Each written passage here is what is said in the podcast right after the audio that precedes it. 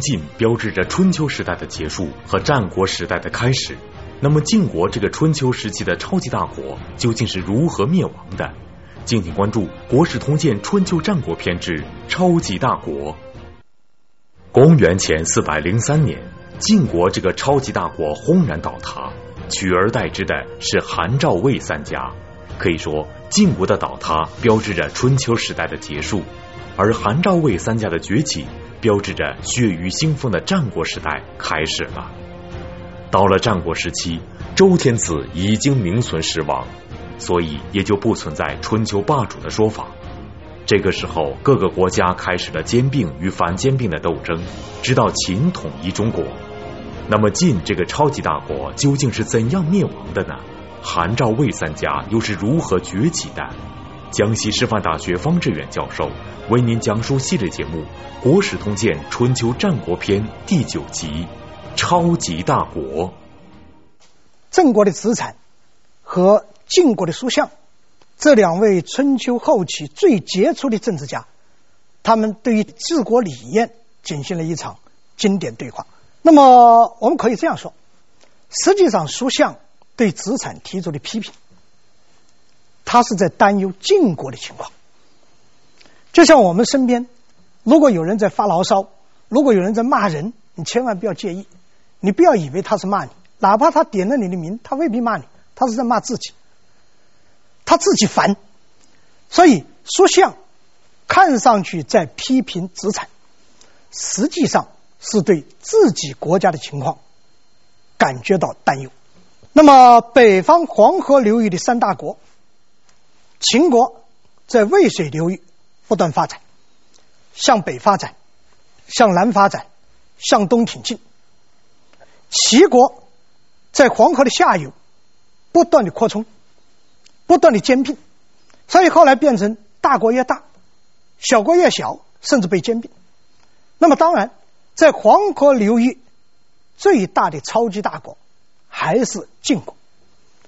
我们现在概念上的中原、山西、河北的中部和南部、河南的黄河以北地区，大体上。那属于晋国的地盘。那么晋国和秦国，他们是以黄河为界，所以有晋国这么一个庞然大物在这里，秦国要突破黄河，它也非常困难。但是，就像《红楼梦》里头的一句话，大有大的难处。那么小国有小国的问题，大国也有大国的问题。晋国作为超级大国，春秋时期的超级大国，土地面积大。物产丰富，人才众多，甚至有一点堆积。人才一多就带有堆积嘛，一堆积就发生问题嘛。叔向就这个批评子产的叔向，他就是这一次内乱中的幸存者。这个事情发生在他和子产论战前的十多年。那么晋国发生一场内乱，包括。叔向的同母异父兄弟在内的一批贵族，下到监狱里头，有些后来被处死。那么叔向和他的哥哥伯华也受到牵连，下到监狱里头。那么这个时候啊，有好心人来看望他们，好朋友说没关系，国君很信任我，我可以在国君面前替你们说好话。叔向的哥哥非常表示感激。但是叔向啊，不冷不热，没什么表态。结果这个好朋友一走，哥哥就批评他。他这个好朋友是国君面前的红人，你我兄弟的性命，我们家族的血脉，在某种程度上都靠他来救。你怎么这样冷漠？叔向看着他哥哥，说：“我看未必。他虽然是我们的好朋友，又是国军的红人。”但是他的性格你应该知道，他往往是看着国军的眼色行事的。那么国军现在正是盛怒之下，必欲处置我们，他敢为我们说话吗？那么哥哥就问他：那这样看来，那我们就等死了？叔向说未必，也许有一个人可以救我们。他哥哥问：这是谁？他说：齐黄羊，齐老大夫。他哥哥说。这个好朋友就在国君身边做红人，你认为他救不了我们？齐黄杨齐老大夫已经退休多年了，你还指望他救我们？苏相说可能会救。你不要忘记他一个著名的故事。这个什么叫做一个著名的故事？孔子也说到这个著名的故事，是说晋国当把三军上中下三军扩编为六军的时候。他急需军队干部，当然那个时候都是出将入相的，文官武官都是身兼一体的，所以急需要干部。那么齐黄阳呢，就向国君推荐了两个人，一个人叫谢胡，一个叫齐武。那国君就问他：“听说这个谢胡不是你的仇人吗？你怎么推荐他？听说这个齐武不是你儿子吗？你怎么推荐的？”齐光阳理直气壮，心怀坦白，所以能够理直气壮。他说：“您问我的是问谁可以任这个职务，谁能够胜任，并没有问我谁是我的敌人，谁是我的儿子。他这才是真正的公信。你不要故意心里打小小鼓鼓，自己的儿子就不敢推荐。你真正是人才，同样推荐，那才是心底无私天地宽。那么书相说，凭着齐老大夫。”外举不避仇，内举不避耻，使晋国无余贤。难道他单单会忘记我们吗？他哥哥听到也觉得有道理，但是又不很肯定。但是不出书相之所料，当国君问到他们这位好朋友的时候，这位好朋友看看君主的眼色，不敢说话了，甚至说了一句类似于落井下石的话。说了一句什么话？人不弃其亲，什么意思？弟弟的事情，哥哥恐怕不能不知道的。你看看这是什么话？弟弟的事情，哥哥知道，那当然要受牵连的嘛。但是齐黄杨虽然退休，退休以后住在城外，听到这个消息以后，连夜进城，找到一个人，找到谁？找到他的一个晚辈。同样也是春秋时期非常著名的政治家，叫范盖。当时是晋国的执政，晋国的上卿。这个范盖一听说齐匡阳连夜赶回，赶到京城来，连忙出门去迎接。说什么事情？劳驾您那个老人家有什么事发个话不就行了吗？齐光阳没时间寒暄，说晋国现在危险，你知道吗？这个。范盖说：“确实是，刚刚有一场内乱，我们正在处理。”齐光阳说：“国家之固在于贤者，一个国家要稳固，在于有人有贤者。当今晋国之贤者，无如书相。当代晋国的贤人，没有比得上书相的。现在他兄弟都下到监狱里头，难道你还能够安息吗？”范盖一听。这个鲁莽在背，作为执政，你是有责任的。范盖一听，就说说，我我我明白了，连忙同齐黄羊去见晋国的国君。当天晚上释放苏放兄弟。你看看，我们通过这样一个事，也可以看出晋国的人才众多。齐黄杨的大公无私，范盖的重建如流，还有书相的超人见识。恰恰就是这个范盖当时的执政和他的一个继任者，这个继任者叫赵鞅，就是著名的赵简子，在晋国几十年以后干了子产在郑国所干的同一件事，什么事情？铸刑书。什么叫做铸刑书？我们说子产叫做铸刑鼎，把刑法铸在铁鼎上。那么范盖在执做执政的时候，制定了晋国的刑法，而他的继任者叫赵鞅、赵简子，就把这个刑法又铸在铁鼎之上。史书上为了区别，就把子产的那个叫做铸刑鼎，把这个叫做铸刑书，实际上都是一回事。那么大家不要忘记这位赵鞅、赵简子，这也是大名鼎鼎的人物。当他把范盖的刑法铸在刑鼎上以后，国外又在发生评论了。谁评论？孔老夫子在评论了，是吧？评论什么？一句话：晋其亡乎？晋国大概要灭亡了吧？他怎么也能够做行书呢？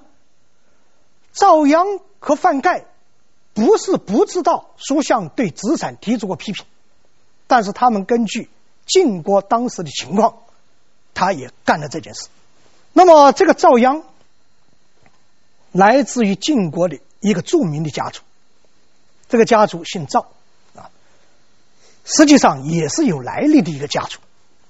我们所知道他的这个家族，在晋国的第一位著名人物叫赵崔，第二位著名人物叫赵盾。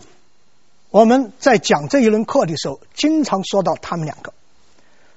后来有人评价他们父子两个啊，赵盾做做上卿的时候，有晋国的大臣到外面出差啊，做使者，别人就问说：“你晋国真了不起啊，人才济济，就如同赵氏父子，赵崔和赵盾，你们对他怎么评价的？”这个晋国的使者怎么评价的？他说：“那两个人呐、都是太阳，高高在天上的太阳。”我们可望而不可及，但是两颗太阳不一样，怎么不一样？这个父亲赵崔，这个太阳是冬天的太阳，它是冬日之日；而儿子赵盾呢，他是夏天的太阳，是夏日之日。冬天的太阳使人暖和，你什么时候出来，我们都想凑近一点，接受你的温暖。所以赵崔积攒了很多人气。而赵盾呢，他是上卿，他是执政，他是夏天的太阳，所以夏天太阳尽管我们也需要，但是有的时候真是晒死人，次日炎炎似火烧，不但犯了错误的人害怕他，连君主也害怕他，对他也敬而远之。君主犯了什么过错，他也声色俱厉进行指责。赵氏孤儿的故事，因为多次被搬上戏剧舞台和大荧幕，所以大家并不陌生。但是，可能很多人不知道，这个孤儿长大后到底成为了一个什么样的人呢？《国史通鉴之超级大国》，这问题就来了，一怕就生恨，所以在赵盾死了以后，晋国又发生一场内乱，晋国的国君在别人的唆使之下。对赵家进行了诛灭，全体赵姓的男子全部杀掉，而且有很多的家族受到牵连。但是这个事情呢，后来是以悲剧的形式而开始，却以喜剧的形式而告终。什么原因呢？是因为有两个门客，赵家的两个门客，他们用自己的生命，用自己的名誉。用自己的家产，把赵氏的一个孤儿把他救下来了。随着这个赵氏孤儿的长大，那么同情他的人越来越多，而且他也体现了一种很好的品质，所以人们很多的贵族向国君请求为赵家平反。那么这个赵家这个儿子独独留下来的这个独苗。名字叫做赵武，历史记载上把他叫做赵武子，实际上他死后的谥号叫文子，应该叫赵文子，但大家习惯把他叫做赵武子。那么司马迁《史记》里头以文学的笔法，对赵氏家族的灭亡，对赵氏家族的兴起，尤其是对两个门客如何牺牲自己的小孩。如何保全这个赵氏孤儿，进行了惟妙惟肖、栩栩如生的描绘，所以成为一个非常著名的故事。后来又有好事者把这个故事编成戏剧，而且成为中国第一个流传到西方去的戏剧。那么这个戏剧这个故事叫什么？叫做《赵氏孤儿》，又叫《收孤救姑》。这个故事大家都知道。那么赵武可能是继承了他祖父，继承了先祖那种血缘，所以成长以后也是非常著名的一个人物。而且非常了不起。当时晋国的国君就问问这个叔相说：“当今我国第一贤人是谁？”叔相毫不犹豫：“赵武。”为什么他这样评价赵武？他有一句话：“力如不胜衣，言如不出口。然所举事业数十人，皆得其意，而公家甚奈之。”什么意思？赵武这个人身材不魁梧，看上去这个身材还不胜衣啊，比较瘦弱。言若不出口，就是言辞表达也不是那样。能够很顺畅的表达，就是言辞不很顺畅，至少不夸夸其谈。但是他推举的几十个人，每一个都恰到好处，能尽其才。我们公族，我们这个国家都依赖着他推荐的这些人才。所以过去谈贤人，什么叫做贤人？不是你自己有本事你就是贤人，还要容得人，能够看到别人的本事来的。才是真正的贤人。那么我们要说到的这个赵简子、赵鞅，就是赵武子的孙子。所以这个家族下来，那是不得了的人才。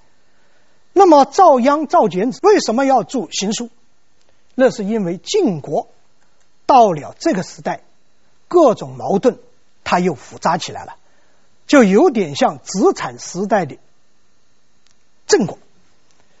那么他要通过着行书来公布法律，要产生一种震撼力，让大家不要犯罪。刚才我们也说到，小国有小国的难处，大国也有大国的难处。那么晋国作为超级大国，它的难处在哪里？和郑国有相似的地方，也有不一样的地方。郑国的矛盾来自于贵族，来自于自家兄弟。公子、公孙、公孙的公孙，层层叠叠的家族，层层叠叠的贵族，窝里斗。那么晋国的矛盾在哪里？不但是他有贵族内部的矛盾，而且还有公族和私门的矛盾。什么叫做公族？什么叫做私门？晋国的国君这一支下来，他的宗族就是公族。你像叔向。像齐黄羊，他们都属于公族，因为他们和国君是同姓的。而赵崔则不属于公族，他属于私门。但是晋国的情况和郑国不一样，他的公族比较羸弱，而私门比较发展。也恰恰是因为私门发展，所以晋国的人才如喷泉一样涌出来，各个家族都有人才。你像就在赵简子、赵鞅。公布刑法的那一段时间，晋国的师门是六大家族，哪六大家族？姓赵的、姓韩的、姓魏的、姓智的、姓范的、姓中行的，所以叫做赵、韩、魏、智、范、中、行六大家族。每一个家族都是人才济济。就拿这个赵家来说，我们刚才谈到赵崔、赵盾。赵武、赵鞅、赵简子，还有我们马上就要说到的赵鞅的儿子赵无恤，那也是一流的人才，所以都是人才济济。那么他们不但是和公族在进行争斗，他们师门之间也在争斗，所以有的时候说国家内乱，有的时候说乱的敌人。有的时候乱中出英雄，有的时候通过乱可能会产生优胜劣汰，国家强大起来。比如说晋国，晋文公经过和他的弟弟那种优胜劣汰，晋国称霸了。但是绝大多数情况下，国家一乱，不是乱敌人，是乱我们自己，是紊乱了，是破坏了我们的根基。晋国就是这样。这六大家族。相互之间又进行争斗，然后把范氏家族和中行氏给他灭了。大家说这个范氏家族不是有范盖吗？上卿吗？尽管出了个范盖，同样灭掉。每个家族都是有人才的。晋国的国君到哪里去了？晋国的国君这个时候很窝囊，很可怜，大的地盘、大的人口都被四大家族所分割，所以晋国的国君这个时候终于显示出一点男子汉的血性。他觉得我总得发点声音吧，不发点声音也太窝囊了，所以他准备对这四大家族进行讨伐，但他的军队不够，物产不够，怎么办？修书一封，分别向两个国家求救，向齐国和鲁国求救。但是这个消息一传出，这四大家族不干了，你要向别人求救，干脆四大家族联合起来。攻打晋军的王王宫，这个晋军一看不得了，逃跑，三十六计走为上，逃到哪里去？逃到齐国去，因为齐国力量还比较大嘛。但是还没有到齐国，在路上就去世了。路上去世就要把他的尸体运回来埋嘛，而且要给他一取一个谥号嘛，毕竟他是国君。诸位注意哈，中国古代给一个死人盖棺定论。取谥号也很有讲究的。这个出逃到齐国去还又没有去的这个国君，在四大家族的主持之下，给他取了一个谥号。这个谥号有一个字，叫“错”。于是，在历史上就把这个晋国国君给了一个名字，叫进出宫。你不是逃跑吗？不是出逃吗？我们就给你个“出”字啊，进出宫。所以我们看看古代的人物，如果在古书上、在碑刻上看到对一个古人的评价，你先看他的事是什么。晋国四大家族之首的智氏掌门人智尧向魏韩两家索要城池，两家都痛快的答应了。智尧更加肆无忌惮，也更加贪婪了。国史通鉴之超级大国。四大家族在瓜分了范氏和中行氏，又把晋出公赶出国门之后，他们的势力就更强大了。事实上，此时真正掌握晋国政权的，也就是这四大家族了。而在这四大家族里，以智氏家族最为强大，实力远远超过赵、韩、魏三家。可是，就是这个强大的智氏，最终却败给了相对弱小的赵、韩、魏三家。而关于智氏的失败，我们还要从他的掌门人智尧说起。四大家族的时候，智氏的掌门人是谁？叫智尧。这个智尧不是一般的人物，他是一个什么样的人物啊？根据史书上记载，别人对他的评价哈，第一，多才多艺；第二，仪表堂堂。第三，足智多谋；第四，办事果断。大家要说，这真是宰相的人才吗？你看看，要人才有人才，要才艺有才艺，要智谋有智谋，要决断他有决断。但是，他一个弱点，他的弱点是什么？一个字，贪，贪得无厌。如果说还有一个字是狠，他下手很狠，所以当他的父亲在考虑这个班由谁接的时候，有一位人物叫做智果，他就提出不能让那个智尧接班。但是智尧的父亲觉得这个儿子太厉害了，如果由他接班，我们智氏就能够壮大起来。那么你为什么说他不能接班？这个治国，他就告诫智尧的父亲，说：“你这个儿子本事太大，但是如果这样的人加上一个贪，加上一个狠，这可能就是灭门的祸根。”最后，智尧的父亲没有采纳这个人的意见，仍然把这个家族的掌管权交给了智尧。这一位从此以后和智氏划清界限。宣告我不是这个家族了，什么原因？怕连累，这才真正有先见之明啊。那么智尧自从做了这个智氏家族的掌门人以后，他和赵、韩、魏三家共同灭了范氏和中行氏，又瓜分了晋国国君的一部分土地和财产。由于他立功立的最多，出力出的最大，所以他得到的好处也最多。这样，在四大家族里头，有一家就做大了。诸位注意，任何时候的平衡，都要力量不相上下，你无法兼并我，我无法兼并你，这才达到一种制衡。如果有一家做大，这个平衡就开始要打破了。那么智尧就准备要打破这种平衡，怎么打破？先用文斗啊，先礼后兵。他就考虑了一下，这三家哪家最强，哪家最弱。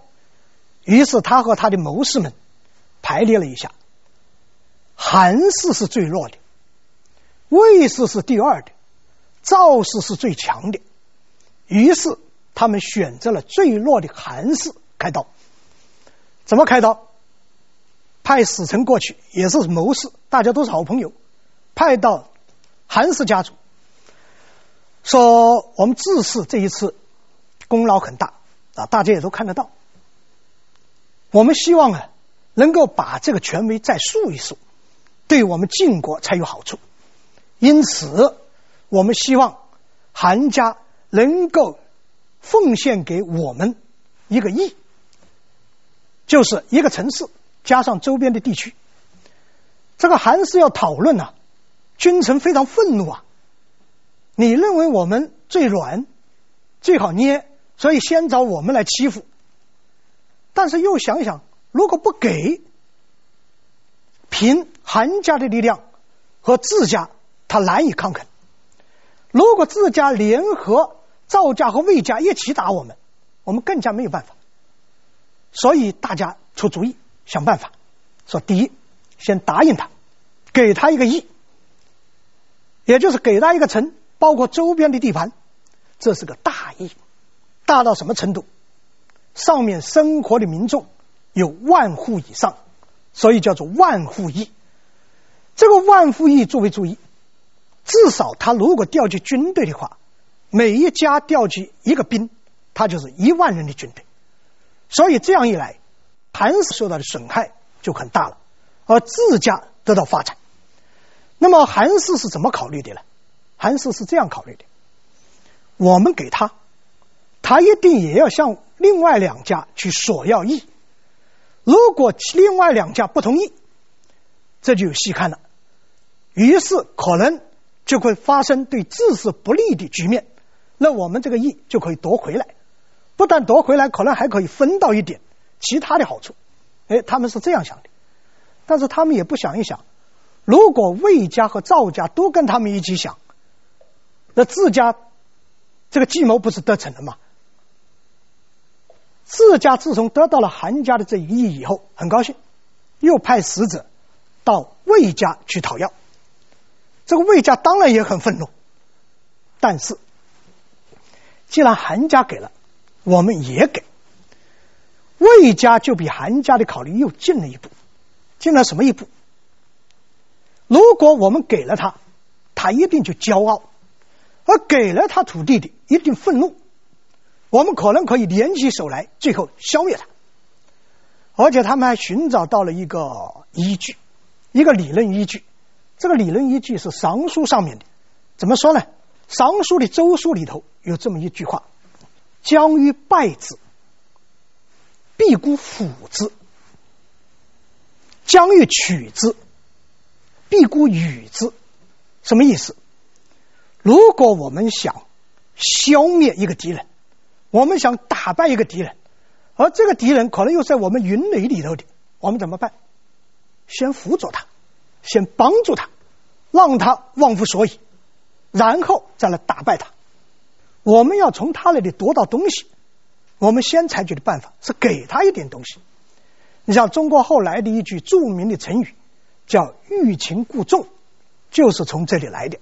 所以魏国也给了智氏一个邑，而且也是万户邑。这个智氏果然更加得意了。齐国本是姜太公姜姓的封地，但为何到战国却成了姓田的地盘？田氏代齐是怎样发生的？敬请收看《国史通鉴之齐鲁大地》。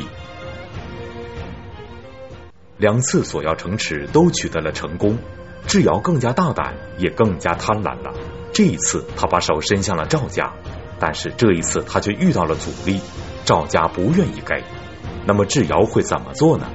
赵家得罪了智瑶，又会有什么应对之策呢？赵氏这个时候的当家人是谁？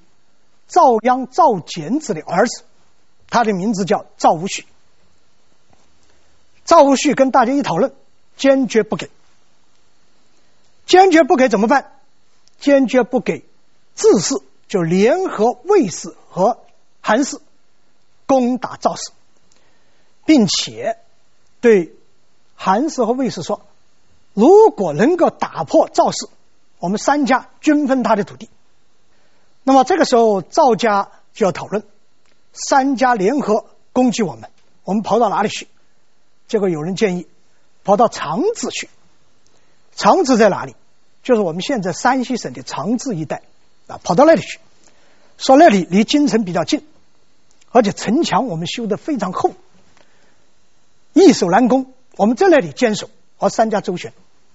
但是赵无恤否定了，说当年修城墙的时候，我知道，为了修这个城墙，老百姓损失了无数的生命和财产。现在你想跑到那里去，想依靠这个城。想老百姓支持我们，办不到，他不可能和我们生死与共。于是有人又提出到邯郸去。邯郸在哪里？就是我们现在河北省的邯郸。赵无恤也否定，邯郸不能去。提出去邯郸的人有什么想法？说邯郸我们积累了大量的粮食，在那里可以跟他们拼消耗。赵无恤说不行。当年我们储存这么多粮食的时候，搜刮民财，搜刮民脂民膏，老百姓已经恨之入骨了。他会跟你同心同德吗？不能去。去哪里？赵无恤实际上心里已经有去的地方，这个地方叫晋阳，就是现在山西太原，但是不是原来的地址，地址已经变了。太原那一块在那，到晋阳去。他为什么到晋阳？这就不能不说。赵简子的伟大。赵简子在世的时候，就专门派了一个心腹到晋阳去进行经营，给老百姓好处，帮助老百姓发展生产，深得民心。所以那个地方，姜氏和赵氏家族同生共苦的地方。那么临死之前，他告诉赵无恤，如果晋国发生动乱，晋阳是可以和我们同生死共患难的地方。所以，为什么说赵简子伟大？他不但能够料生，还能够料死。当然，如果光是老子伟大，儿子不伟大，那老子也不伟大。我们想想看，如果赵赵简子赵鞅辛辛苦苦的派人经营晋阳，碰到他儿子赵无恤，别人索取一个亿，他一看另外两家给了，那我们也给吧，那这晋阳不是白修了吗？但是恰恰这个儿子也伟大，于是遵循老子的临终遗言，撤退到晋阳。自是三家兵进晋阳，城内那是万众一心，誓死抵抗；城外呢，虽然冰山降海，但是是离心离德。所以智氏也担忧，担忧什么呢？担忧生变，担忧身边的韩氏和卫氏生变。所以他着急，他带着魏、韩两家的掌门人到山头进行巡视，看这个晋阳城到底怎么攻才好。结果发现汾水就在晋阳的附近，于是他有主意了，不足智多谋吗？把分水拦断，破开口子，直灌晋阳。所以这样一来，晋阳城内水可载舟。离那个城墙高只有三尺，如果再涨大水就要淹没了。但是里头还是拼命抵抗。城外这个智瑶带着将领们，还有韩魏两家的头头巡视，非常得意。你们看看，破城就在单隙之间。同时看了看那两个，说我现在知道，水竟然可以灭人家的国，这里头又表现他的一个字特点，一个狠字，一个贪字，实际上是警告这两家，你们注意，汾水可以冲垮晋阳，你们的都城两边也都是有水的啊，小心。他觉得城指日可破，但就在当天晚上，正在熟睡，突然之间千军万马，雷鸣一般，一起床发现自己的军营全乱了，滔滔的汾水直冲自泗的大营，那怎么回事呢？就在他威胁这两家在灌晋阳城的过程中，三家实际上在秘密交涉、秘密谈判。就在这天晚上，把冲向晋阳的口那个水口把它封住，然后把水口对着自泗的云盘。当然，这个先要把守堤坝的士兵给杀掉嘛，然后河水分水倒灌自泗军营，三家的兵马统统向巨自泗，呃，这个潮水般的攻来。这样一来。只要一看这个形势非常糟糕了，带着身边的这个心腹东奔西突，但是冲不出去，死于乱军之中。这样一来，四个家族又灭了一家，而且是灭了最强盛的这一家。按照中国的兵法，中国政治家的政治谋术是患在外者攻其弱，患在内者攻其强。那么赵韩魏三家是内嘛？你要攻，应该打他的强的，他先打弱的，结果三家联合在一起，这样一来，晋国师门就剩下三家了。这三家就是赵家、韩家、魏家，他们把自泗的地盘、自泗的人口全部分掉，三家越来越壮大了。到了公元前四百零三年。周威烈王在位，公开承认赵、韩、魏三家诸侯的身份。司马光写《资治通鉴》，也就从这一年开始写，叫“三家分晋”。但是晋朝的国君还是苟延残喘。过了若干年以后，这三家干脆一不做二不休，把晋国国君留下的一点点土地、一点点人口，干脆瓜分算了。彻底瓜分，从此以后，中原就没有晋这个国家了。随着超级大国晋国的轰然倒塌，标志着一个时代的过去，那就是温文尔雅的春秋时代的过去。随着赵、韩、魏三家的崛起，这三家以及我们所知道的秦国、楚国、齐国，还有北边的燕国。这七个诸侯国被人们称为战国七雄，战国时代也由此开始。但是齐国呢，再由以前的姜氏变成了田氏，他不姓姜了，姓田了。那么关于这个变化，我们下一次再说。谢谢。